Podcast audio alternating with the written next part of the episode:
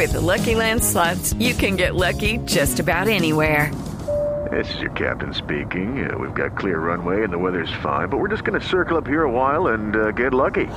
No, no, nothing like that. It's just these cash prizes add up quick. So I suggest you sit back, keep your tray table upright, and start getting lucky. Play for free at LuckyLandSlots.com. Are you feeling lucky? No purchase necessary. Void where prohibited by law. 18 plus terms and conditions apply. See website for details. El doctor Antonio Lizarazo es el presidente de la Corte Constitucional. Nos va a acompañar en segundos. Tengo en la línea también a Alejandro Maya, que es el demandante. Alejandro, buenos días. Muy buenos días, Néstor. Alejandro Mata, con Alejandro doble T. Mata, discúlpeme, Alejandro. Tranquilo, Néstor. Muy buenos días para usted y Por- para toda la mesa. Muchas gracias por la invitación al diálogo. Alejandro, ¿por qué razón presentó usted esta demanda que hoy toma, origina esta decisión importantísima de la Corte Constitucional? Néstor, esto se da en el marco de una reflexión que ya viene hace un par de años. Hace ya un par de años también estuvimos hablando en esta misma mesa cuando demandamos también Daniel Porras y yo el Código Nacional de Policía específicamente por el consumo de alcohol y sustancias psicoactivas en el espacio público. Es un ejercicio que tiene que ver con ir progresivamente ampliando la autonomía y la legislación sobre el propio cuerpo por parte de los ciudadanos y se da en este marco, digamos, amplio de litigio estratégico, en el marco académico y en este caso específico procurando que Pero perdóneme, Alejandro, ¿usted es profesor o es estudiante? ¿Qué ocupación tiene usted? No, yo soy profesor y la demanda la presento con un estudiante mío que se llama Daniel Porras, quien aprovecho y le mando un saludo, pero en este momento no pudo estar en la entrevista. Y somos dos ciudadanos presentando una demanda de inconstitucionalidad en el marco pues, de un ejercicio académico. ¿Y en su clase hay una tarea de presentar demandas ante la Corte No. Constitucional? No, no, no, no. No, esto es un ejercicio, inclusive las demandas nos demoramos haciéndola más o menos dos años, dos años y medio, porque también ahí hay que tener mucha delicadeza porque el ejercicio del litigio estratégico requiere el respeto de las altas cortes y yo no estoy de acuerdo con esas tareas. Me parece que Sí, le es desgastar pregunto- la administración de justicia de manera Como usted inadecuada. sabe, hay unos profesores que juegan con No. sus estudiantes, juegan entre comillas, a presentar demandas. ¿Cuál era el sentido de la demanda en particular, esta de la eutanasia? Alejandro, por favor. Néstor, muy importante. Hace 24 años, con ponencia del doctor Carlos Gaviria, que en paz descanse, se estableció que la eutanasia activa era, digamos, no habría pena de prisión para el médico que ejerciera esa, esa decisión por solicitud del paciente, pero quedó circunscrita a enfermos terminales. La solicitud que hicimos, Daniel y yo, es que se extendiera no solo a los enfermos terminales, sino a aquellas personas que tienen enfermedades graves, incurables, lesiones corporales que son incompatibles con la propia cosmovisión del paciente, de aquel ciudadano que está padeciendo dolores y que prolongar de manera injustificada su vida desde su perspectiva podría someterlo a tratos crueles, inhumanos, y esa fue la propuesta que le hicimos a la Corte Constitucional a través de la demanda. Eh, profesor Mata, pero por ejemplo, una persona que sufra de depresión eh, profunda, eh, ¿se podría incluir ahora con la nueva decisión entre las personas que podrían acceder a la eutanasia? Yo creo que yo invitaría a que fuéramos cautelosos. Yo entiendo, leyendo el comunicado de la Corte, también esperando que salga el texto definitivo de toda la sentencia, que hubo una reflexión sobre, eh, digamos, estos padecimientos que no son solo físicos, sino también psíquicos. Inclusive el exhorto que prevé la sentencia en su parte resolutiva a la- al Congreso de la República para que delimite de manera mucho más, más precisa desde el principio de configuración legislativa que por supuesto tiene el Congreso de la República y empiece a señalar hasta dónde se entiende que están estos efectos. Yo en principio creo que sí, pero que por supuesto es una decisión individual que tiene que estar acompañado de apoyos, de manera, digamos, que esté acompañado por, digamos, apoyos psicológicos, pero que también haya procesos de retractación, como esta reglamentación que tiene que hacer el Congreso, tiene que asociarse a mucho lo que está pasando en otros países del mundo, donde estos acompañamientos se dan espaciados en el tiempo pero de nuevo hacer el llamado a que esperemos el texto definitivo de la Corte. Yo creo que el comunicado abre esa puerta, pero no quisiera hablar en nombre de la Corte Constitucional, respetando por supuesto a los magistrados y magistradas. Doctor Mata, ¿y qué va a pasar con el tema del consentimiento sustitutivo cuando el aval lo dan los familiares o los cuidadores de los pacientes en el caso de que el paciente por una enfermedad terminal no pueda comunicarse? ¿Cómo queda definido esta parte? Sí, la Corte Constitucional ha sido prolija, extensa en diferentes temas, entre ellos estos documentos de voluntad anticipada, también ya la Corte los ha trabajado, igualmente ha trabajado la manera como los menores de edad podrán acceder a este derecho a morir dignamente. Ya la Corte ha trabajado, pero insisto, yo creo que aquí el papel eh, y lo digo de forma muy respetuosa, corresponde al Congreso de la, de la República para que todos estos detalles, que es el exhorto que hace la Corte Constitucional, se puedan resolver, porque ya la Corte los ha ido resolviendo con jurisprudencia muy vasta, muy prolija, muy precisa, pero yo creo que aquí el llamado que hace la Corte muy respetuoso al Congreso de la República es muy importante, entendiendo también que esto ya ha ido sedimentándose, es decir, ya hay sentencias donde se permite que la familia haga consentimientos sustitutos en nombre del paciente que no puede expresar su voluntad, siempre y cuando se respete la cosmovisión del paciente y que además eso se corresponda con los principios de bioética que se han venido ya trabajando en los diferentes ordenamientos jurídicos constitucionalizados como el nuestro.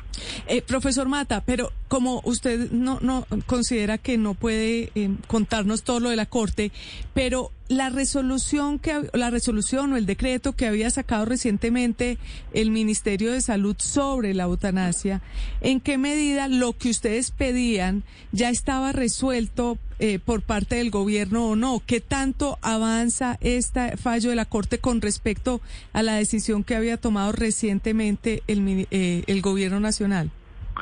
Sí, a mí me ha gustado siempre eh, poner la mejor luz a todos los hechos jurídicos. Y yo creo que el gobierno nacional a través de su ministerio avanza de manera positiva al expedir el decreto, pero recordemos que el decreto se da con ocasión de diferentes órdenes constitucionales, pero en virtud de la de la de la sentencia 239 del 97 y complementarias, es decir, solo estaba destinado a reglamentar cuestiones de enfermedades terminales como la nueva sentencia de la Corte extiende los efectos ya no solo a enfermos terminales, sino a otras enfermedades incompatibles con la dignidad humana y que el paciente considera que él no desea seguir viviendo, esa reglamentación no es que pierda sentido, pero queda incompleta hasta este momento. Es decir, tendremos que tener luego reglamentaciones por parte del Congreso de la República, del Ministerio de Salud, para que esta nueva disposición se pueda adecuar a todos los procedimientos por parte del sistema de seguridad social en salud y que se pueda también los médicos tener todas las opciones posibles frente a si lo desean, si no lo desean, porque eso también hay que tener mucho cuidado. Insistir con esto, el, el derecho a la muerte digna es un derecho del ciudadano a decir sobre su propio cuerpo, pero no supone una obligación para que alguien lo deba hacer, sino que simplemente es, un, legislar sobre su propio destino. Ah, claro, el que no quiera, el que no quiera firmar el papelito, pues simplemente no lo firma, quiere decir para esa persona no habrá eutanasia. Gracias, profesor Maya. No, profesor Mata, Mata, Mata, disculpen. Saludos y muchas gracias a usted. Alejandro Mata, que es el profesor que presentó la demanda ante la Corte Constitucional. Gran ganador, Felipe, grandes ganadores. Ustedes, bueno, digo yo también, Felipe, firmaré el papelito. ¿Quiénes estamos de acuerdo con la eutanasia? No, Néstor, es una sentencia trascendental y que marca pues un, un, hito porque la verdad es que quienes hemos visto fallecer con enfermedades terminales a nuestros parientes, a mí me pasó con mi mamá, pues esto, esto ya es, es un alivio, Néstor. Que usted sepa que si tiene una enfermedad no terminal, pero por ejemplo que lo, lo deje incapacitado, poder decir, háganme la eutanasia. Me parece trascendental este fallo de la Corte. Sí, me, me da un poquito. Yo, yo, Néstor. Escuché el salvamento de voto de la magistrada Cristina Pardo. Uh -huh. Creo que ella tiene un punto, Felipe, es que, cuando, cuando habla total. de que el consentimiento lo da no solamente el paciente. Es decir, sino los cuidadores. Sino los cuidadores o los familiares claro, de Néstor. Felipe. Usted imagínese, Néstor. imagínese, yo estoy de acuerdo, padre, en que si a mí, si yo llego a quedar de claro. tal manera, digamos, mi familia tiene instrucciones. ¿Y tú lo has firmado? De, ¿Mm? Sí, eso está todo arreglado. Pero, pero, imagínese, ¿Mm? eh, y en el Colombia estamos. Oiga, un mi abuelita, cuidador, una persona diciendo ya estoy mi aburrido. abuelita tiene un billete mi abuelita tiene un billete largo mi abuelita tiene un billete largo mi abuelita está enferma no está terminal, pero de vez en cuando dice, yo me quiero morir. Ay, papi, con eso me abren la posibilidad de que yo le haga eutanasia. Eso es lo que me preocupa. No, no. El abuso de esa no, posibilidad. No, no, no. No, no. No, no, no, yo creo que, yo creo que no caricaturicemos la, la, la sentencia. Yo no creo que la cosa sea así como se está, como que se Es está diciendo, Colombia. como que alguien Andrés, diga por ahí Colombia, Andrés. en un, en un, en un comentario Andrés, coloquial diga yo me quiero Andrés. morir. Pero- no, no, pero no. el padre no está No, no, no, no, caricaturizando. no, Andrés. tampoco. las Andrés, cosas tampoco ayer, ayer lo para dijo, pero ayer lo dijo la magistrada. una- Andrés, padre- ayer lo dijo la magistrada, Andrés. El padre no está Es muy serio. No está caricaturizando a nadie. Esa fue la alarma que prendió la dio la- magistrada. claro, bueno, claro. los magistrados en general que salvaron el voto, entre otras cosas por eso. Este tema de fondo, ahora también tenían unas objeciones de, fon- de forma quienes salvaron el, fo- el voto, quienes estuvieron en contra de la votación. Principalmente, ¿no? Sí, Andrés. Andrés, adelante. Andrés, Principal- estoy escuchando. principalmente tenían unas objeciones de forma. La- eh, la- las tres magistrados que, que salvaron el voto consideraban que la Corte ni siquiera debió haber estudiado el caso por unos defectos formales de presentación de la, de la demanda. Pero mire, yo sí quisiera que no caricaturicemos esto. Es decir, el consentimiento de la persona tendrá unos requerimientos y tendrá unas formalidades. Eso no es que uno vaya por ahí un día que se sienta triste y diga, no, no, no joda, yo me quiero morir, estoy aburrido de esta vida. No, eso, eso no es así. Esperemos, eh, yo, yo, por ejemplo, voy a hacer el consentimiento, yo voy, como se dice, como estamos diciendo ahora aquí, a firmar el papelito, pero para firmar el papelito de hacer el consentimiento voy a, voy a, voy a esperar a, a ver el texto completo de la sentencia, a ver cuáles son los requerimientos formales que va a tener eso. Pero yo sí quisiera que, que pues, para no sembrar el pánico al respecto, esperáramos a ver y, y- y examináramos con, Andrés, con cuidado Andrés, cuáles son esos pero- requerimientos que formales, porque Andrés, eso no es, ojo. insisto, eso no es que uno vaya por ahí diciendo, no, es que estoy aburrido de la vida y entonces se vengan los parientes de uno y lo maten. No, eso no, eso es una caricatura del fallo. Es posible, es posible que tú lo entiendas así, pero pregúntale el argumento que dio la magistrada para que veas tú cuál es el miedo. Andrés, es que no estamos, Andrés, en los países escandinavos. Padre, pero es estamos que la en Colombia magistrada- y no tenemos es esa posibilidad. Padre, pero es que la magistrada es es una magistrada de origen conservador que seguramente está en contra Ah, de la eutanasia. Ah, bueno. Pero no, lo que Es- le quiero decir es que eso se reglamenta. Pero es que eso no es, lo que pasa es que no es que yo cuido a una persona y ya me aburrí de cuidarla y entonces llamo a un médico y el médico Ah, viene y le aplica la eutanasia. Eso va a tener una reglamentación, eso siempre tiene una reglamentación con muchas exigencias.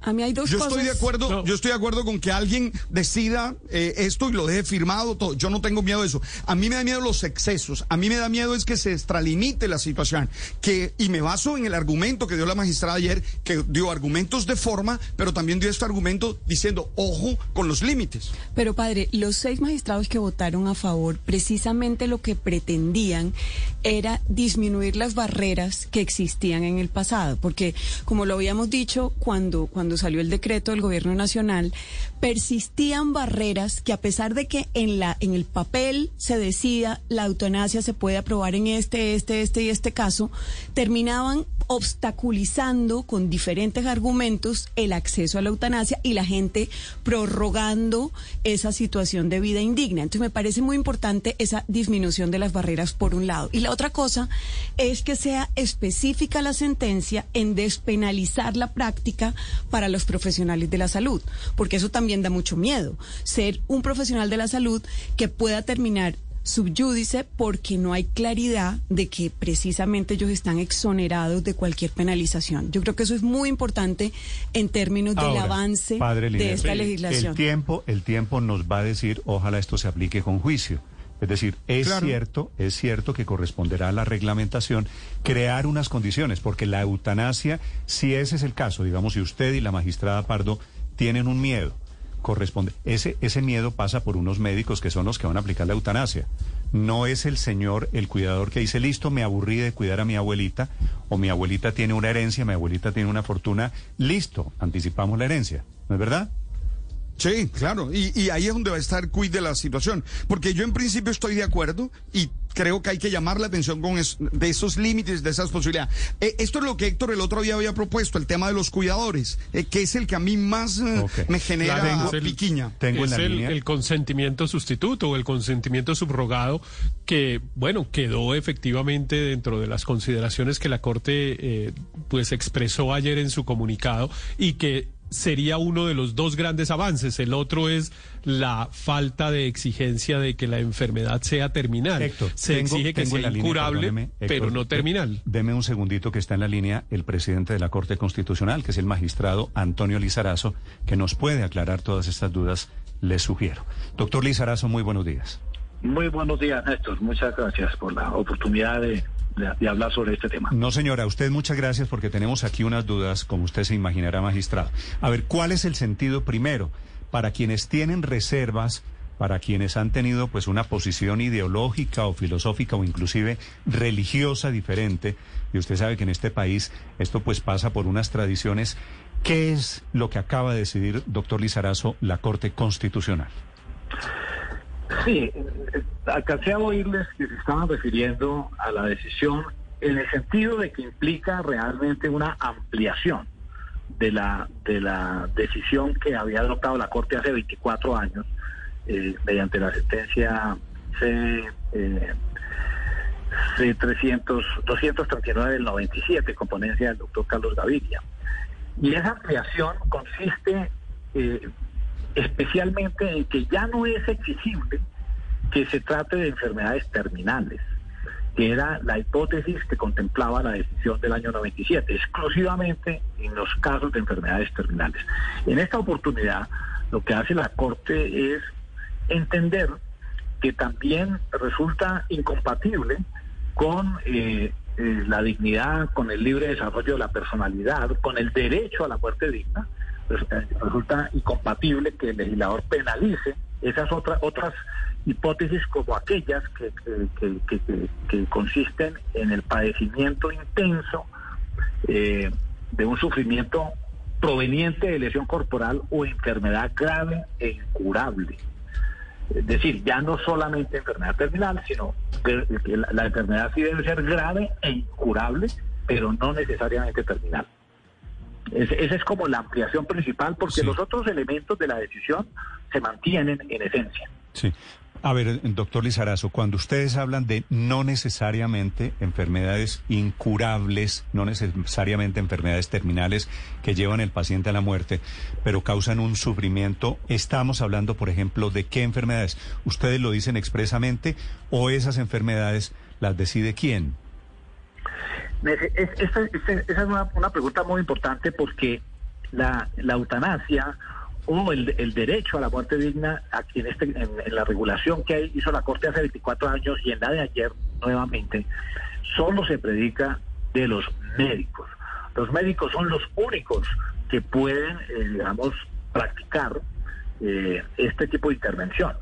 No puede ser un particular. Precisamente la- la- lo que regula la- la- el Código Penal es el homicidio por piedad y, es, eh, digamos, predicable de cualquier de cualquier persona que, que lo practica. Pero en, en- en- en el- en la hipótesis que la Corte considera que no eh, se configura el delito del homicidio por piedad, es cuando la conducta la realiza un médico.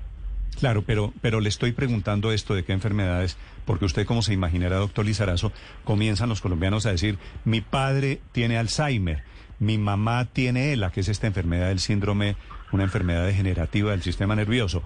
¿Hay alguna clase o debería haber alguna clase de reglamentación para que allí no haya un abuso, para que no se preste a malos entendidos o a complicidades paciente o, o- o familiares de ese paciente con el médico para decir qué es una enfermedad que causa sufrimiento, a partir de qué momento se considera un sufrimiento indigno?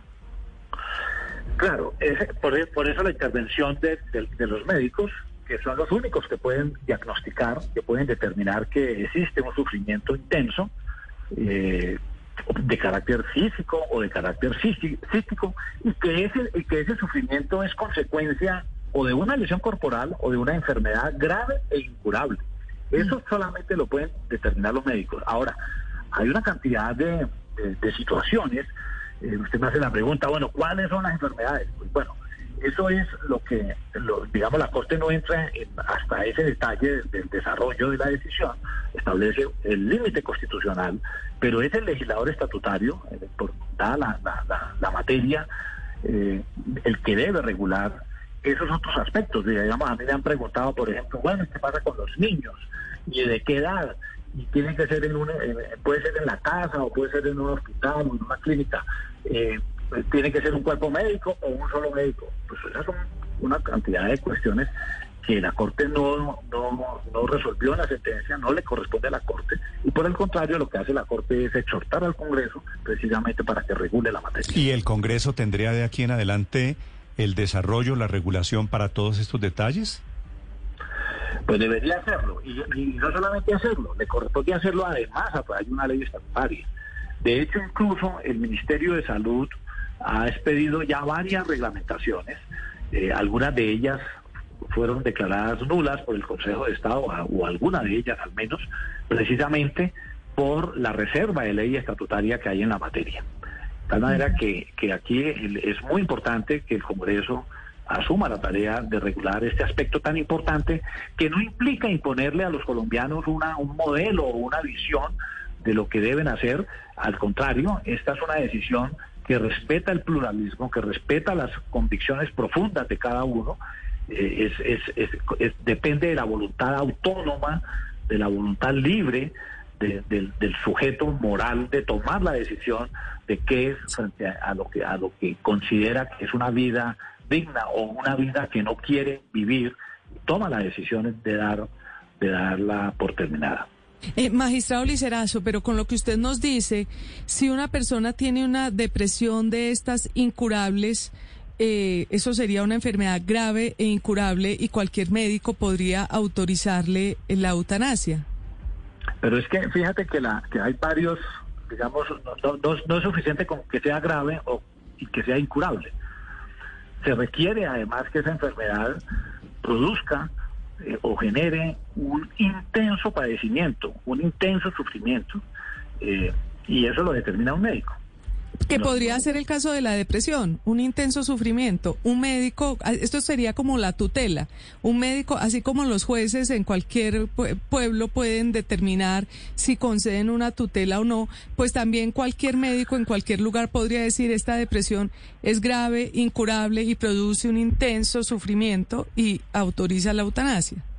Claro, pero además se requiere el consentimiento de la persona. Sí. Consentimiento libre e informado.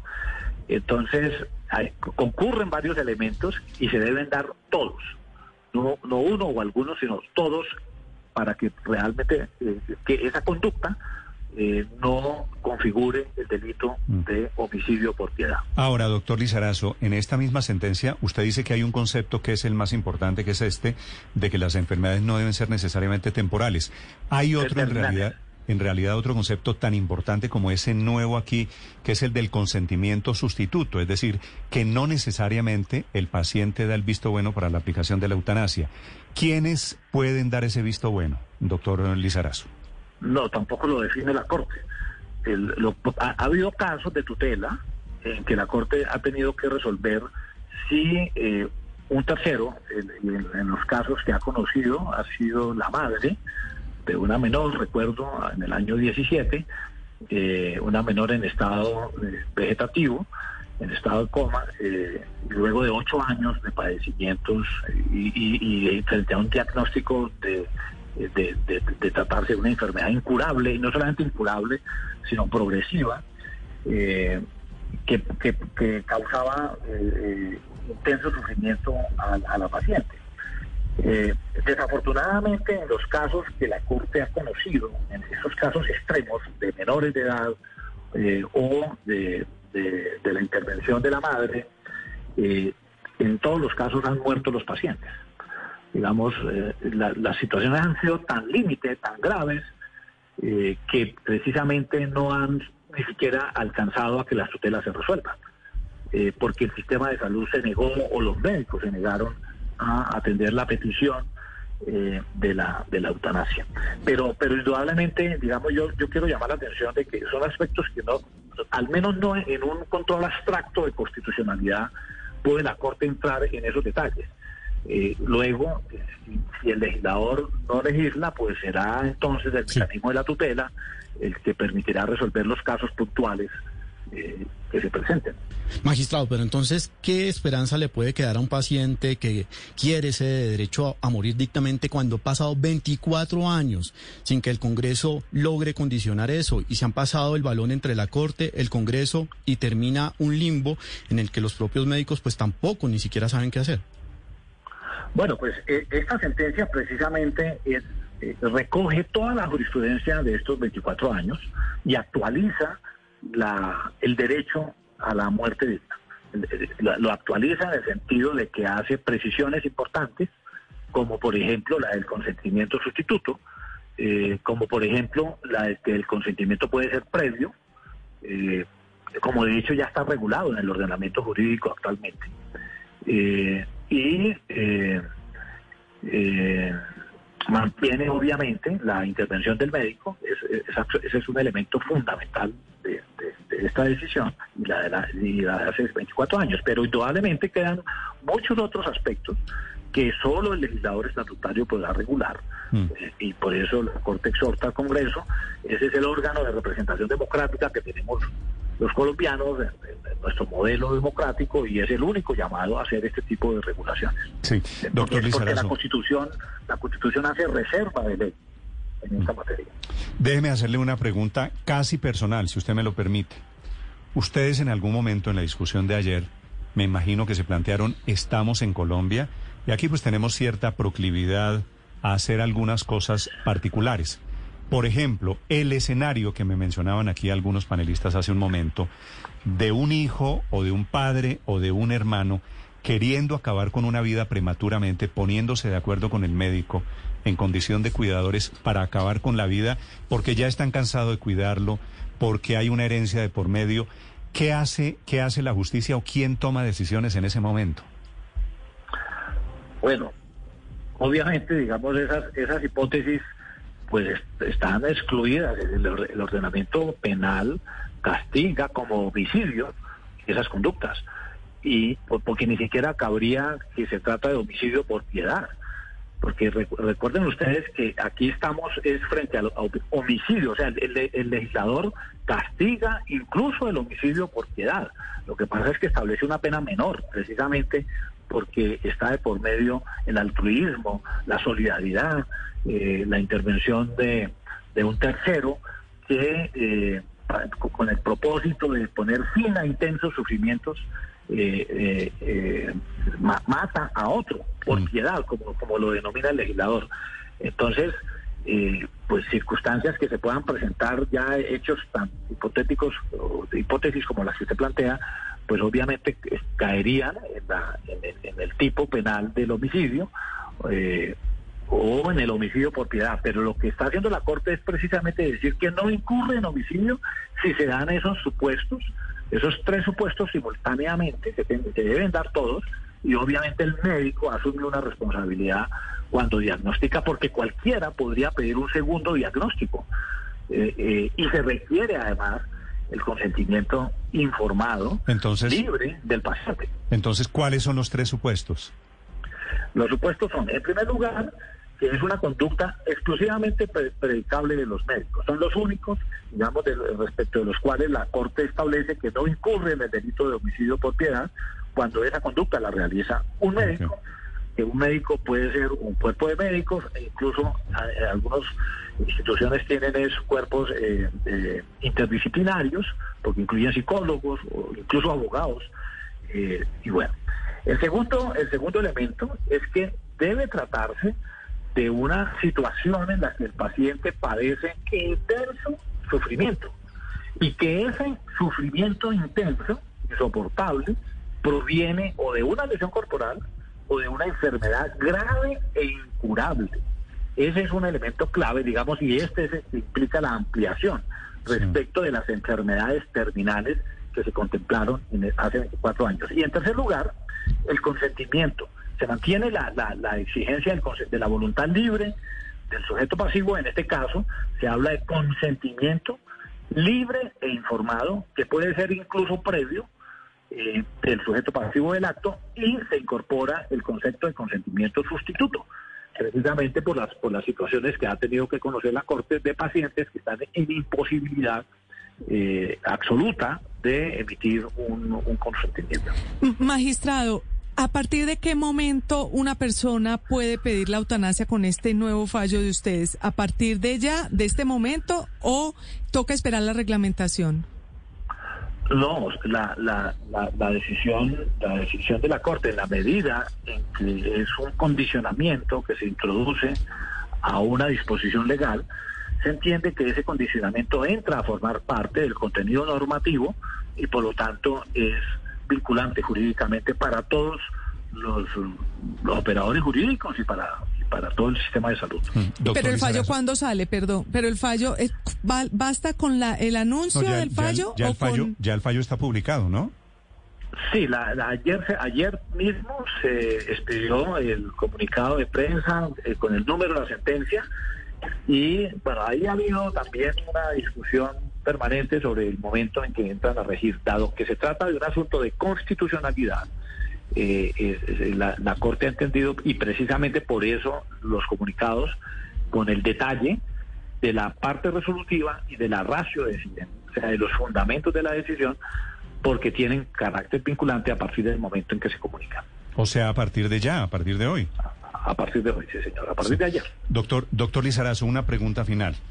Eh, y es una pregunta que le oí en la audiencia a la de la Corte Constitucional a la magistrada Cristina Pardo. ¿Qué pasa con el concepto constitucional de Colombia de que la vida es inviolable a partir de este, de este fallo de la Corte Constitucional? Claro, la vida es inviolable y la Corte precisamente en la sentencia reitera ese carácter inviolable de la vida como, como derecho. Eh, ese es uno de los, de los aspectos de la, de, la, de la decisión, digamos, que fue tenido en cuenta. Pero lo que, lo que dice la Corte es que en el marco del respeto por la dignidad humana, no puede el legislador ni, ni nadie obligar a una persona a seguir viviendo cuando padece una enfermedad grave e incurable que le produce eh, intensos sufrimientos. Y cuando esa persona, ella, eh, adopta la decisión autónoma de terminar su existencia. Entonces, el derecho a la vida, digamos, la Corte entiende que el derecho a la vida no puede reducirse a la mera subsistencia biológica, sino que implica la posibilidad de vivir adecuadamente, en condiciones de dignidad. Y desarrolla entonces, eh, eh, establece que el derecho penal debe ser la última ratio, el último mecanismo para la regulación de la vida social. Y no puede entonces el, legislador, a través de la regulación penal, establecer, digamos, eh, impedirle a las personas, obligar a las personas a vivir una vida que no quieren, que no quieren eh, vivir porque no la consideran digna. Y hay, hay un aspecto también muy importante en la decisión que la Corte reitera y que ha dicho en muchas oportunidades, en el sentido de que nuestra Constitución no privilegia ningún modelo de vida. Y en cambio, nuestra Constitución sí asume un serio compromiso con la autonomía y el libre desarrollo de la personalidad, que implica contar con la opción autónoma de elegir un modo de muerte digno. que eso va a ser que eso va a ser muy importante en la aplicación de este fallo. Repito, sobre eutanasia, un concepto ampliado de eutanasia para enfermedades no necesariamente terminales. Doctor Izarazo, muchas gracias. Muchísimas gracias a ustedes y a, a- a todos ustedes. Le agradezco, le agradezco la explicación. It's time for today's Lucky Land horoscope with Victoria Cash. Life's gotten mundane, so shake up the daily routine and be adventurous with a trip to Lucky Land. You know what they say. Your chance to win starts with a spin. So go to LuckyLandSlots.com to play over 100 social casino-style games for free for your chance to redeem some serious prizes. Get lucky today at LuckyLandSlots.com. Available to players in the U.S., excluding Washington and Michigan. No purchase necessary. VGW Group, void where prohibited by law. 18 plus terms and conditions apply.